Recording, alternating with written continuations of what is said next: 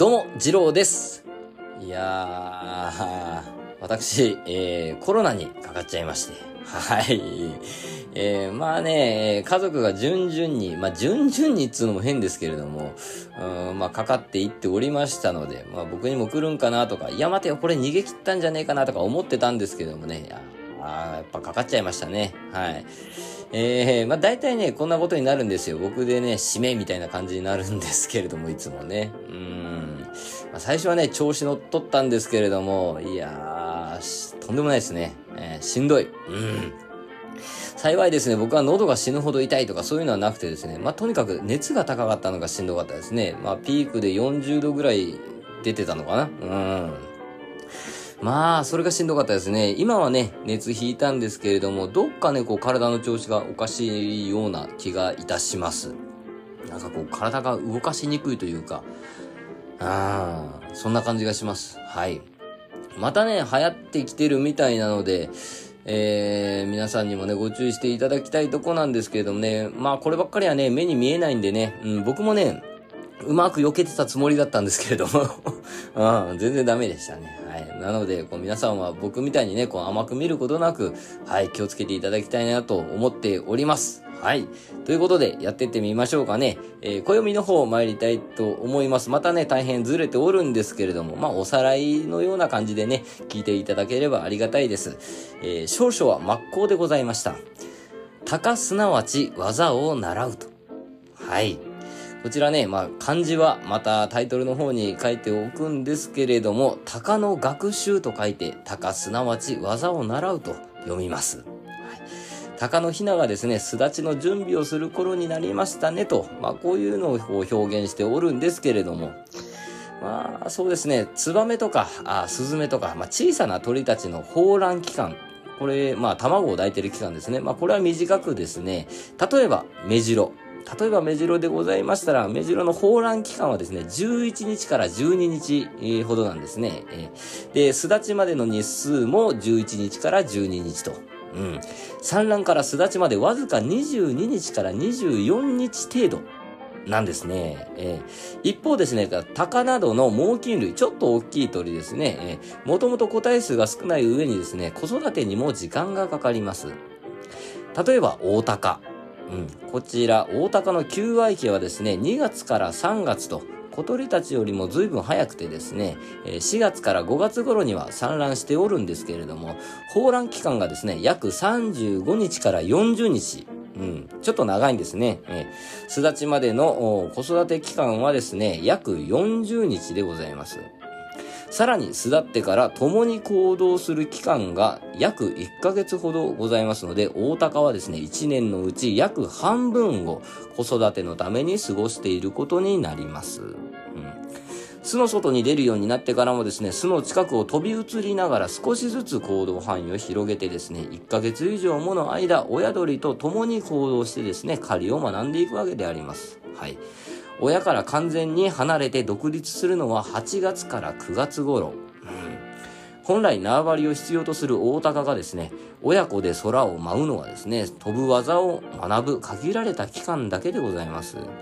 親から離れれば二度と会うことはございません。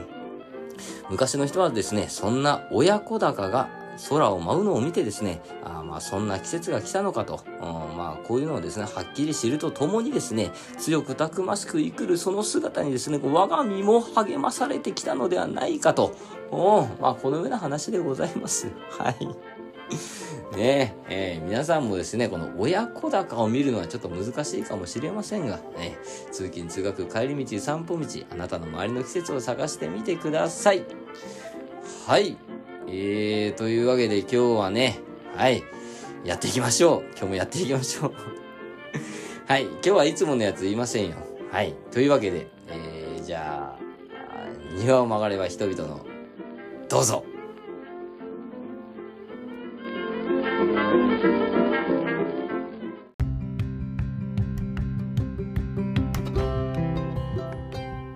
庭を曲がれば人々の総括でございます。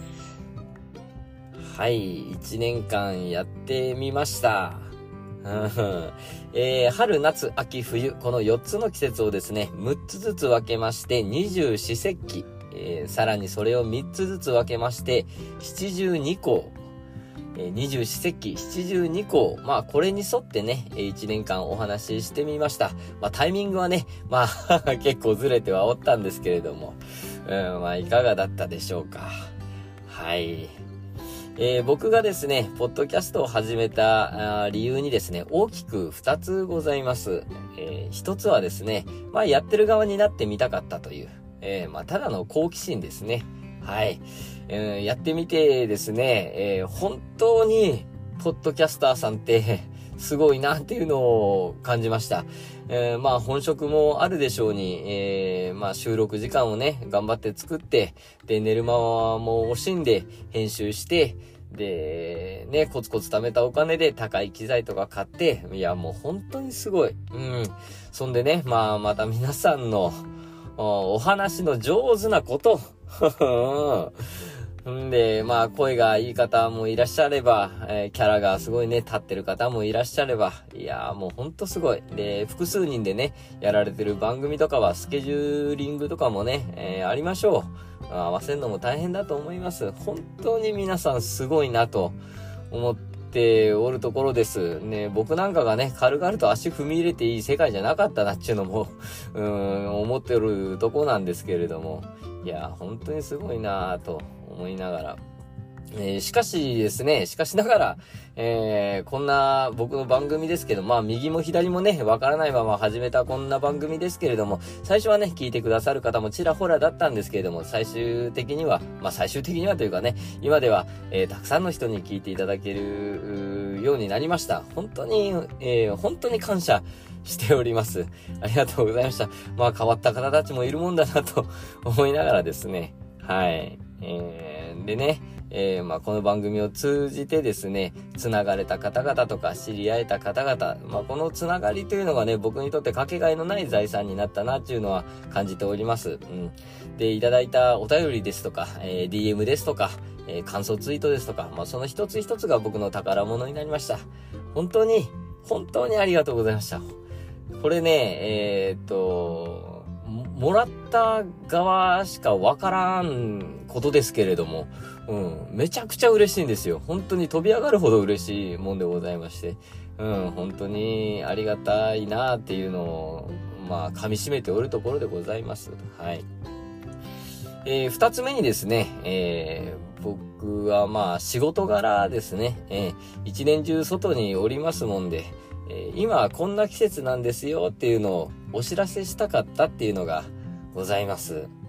はあ、まあ、そうですね。季節に沿って、まあ、植物のお話だったり、お花のお話だったり、まあ、虫の話だったり、動物の話だったりね、行事の話だったり、えまあ、させていただいたんですけど、まあ、たまにね、こう、全然関係ない話とかね、しちゃったりもしましたけど、どうしようもない話とかもありましたけどね。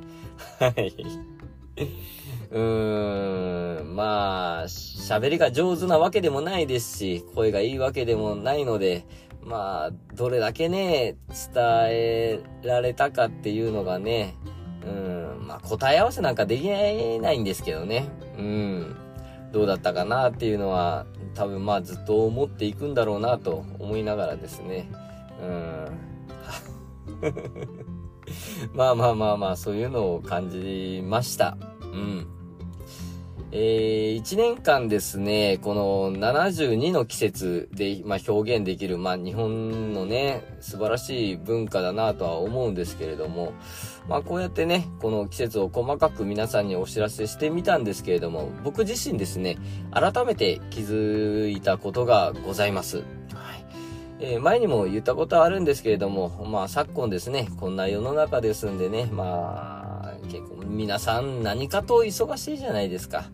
うん、いろんなものに追っかけられて、仕事に追っかけられて、えー、家事に追っかけられて、学業に追っかけられて、あ趣味に追っかけられて、時間に追っかけられて、お金に追っかけられて、もう、もう嫌になっちゃうんですよね。もう本当に。うん。で、せないかんこともあるし、したいこともあると。もう時間がいくらあっても足りんという風になっちゃうじゃないですか。うん。で、気づけばもうこんな季節かなんてことにね、えー、なりがちですけれども、それでもですね、やっぱり季節というのは、ゆっくり徐々に移ろっていっとるんだなっていうのを気づきました。うん。で、そのゆっくり、えー、ゆっくりゆっくり移ろっていく、その季節の中に我々の生活があるんだなっていうのを感じることができました。うん。まあいろんなね、植物とか花ですとかね、うん。まあ植物ですとか、まあ動物ですね、虫とか、あ虫が鳴くタイミングとか、動物が出てくるタイミングとか、いろんなものが、あ教えてくれとるわけですね。うん。気づいとらんのは人間だけだったんですね。うん。せこせこせこせこね、こう動いとんのは人間だけなんですよ。うん。その中でもね、こう、ちょっとでもこう、足を止めてと言いますか、うん、ゆっくりね、ちょっと季節を感じられれば、僕の番組を聞いて、なんかちょっとおこがましいですね。うん。うん、まあ、そんなことになれば嬉しいですけど、うん、まあ、そんな感じですよ。いや、一年間ね、本当に充実した期間だったなと思います。たった一年ですけどね。うん。まあ、いろいろ考えたんですよ。2週目どうしようかなとか。うん。シーズン2にしようかなとか、いろいろ考えたんですけれども、まあ僕の番組ね、えー、ナンバリングはしとるんですけれども、このね、えー、72項の、この事故がね、あの、タイトルみたいなことになっておりますので、まあ、このような形が一番スマートかなと思ってですね、えー、今日で、え、最終回という形にさせていただきたくですね、今録音してるわけでございます。はい。えー、それでですね、えー、花も散るから美しいと。うん、枯れるから美しいわけですね。えー、ということでですね、えこの番組をですね、えしばらくしたら、すべて、えー、消させていただこうかなと思っております。まあ、季節もね、えー、うん、まあ、思い出すことはできますけれども、振り返ることはできんわけでございますよ。はい。え、消えて完成という形を取らせていただく勝手を許していただきたく、思います。はい。すいません。えー、まあ、こんなもんですね。ご挨拶といえば。うーん。まあまあ、締めっぽいのはね、柄じゃないんですけれども、やっぱりこう、自分の番組がね、こう、終わるっちゅうのはちょっと寂しいもんだったりしますね。うん。まあ、てめえが決めたんだろうが、と いうとこなんですけどね。はい、そうです、そうです。えー、僕が決めたんですよ。うん、だから、いいんですよ。うん。うん。いやいやいやいや、本当にありがとうございました。うん。またね、でも、どっかで、なんか、やるかもしんないですね。うん。うん。まあ、下手くそですけど、どうやら好きみたいなんで、まあ、どっかでね、また何かするかもしれません。はい。その時はですね、あ、また、二郎がなんか変なことやってら、という風な感じでですね、聞きに来ていただければ、あ嬉しいなと思っとるところでございます。はい。うん。本当にね、楽しかった。あ1年間やってこの語彙力ですからね、楽しかったなんつってね。どうなっとるんすかね、これ。本当に下手くそですね。えー、まあまあまあまあ、こんなもんですよあんまりね、長引いてもしょうがないですし、うん。えー、この辺で、えー、お開きとさせていただこうかなと思っております。えー、庭を曲がれば人々の大団円でございます。一年間聞いてくださり、本当に、本当にありがとうございました。次郎でした。また、いつか。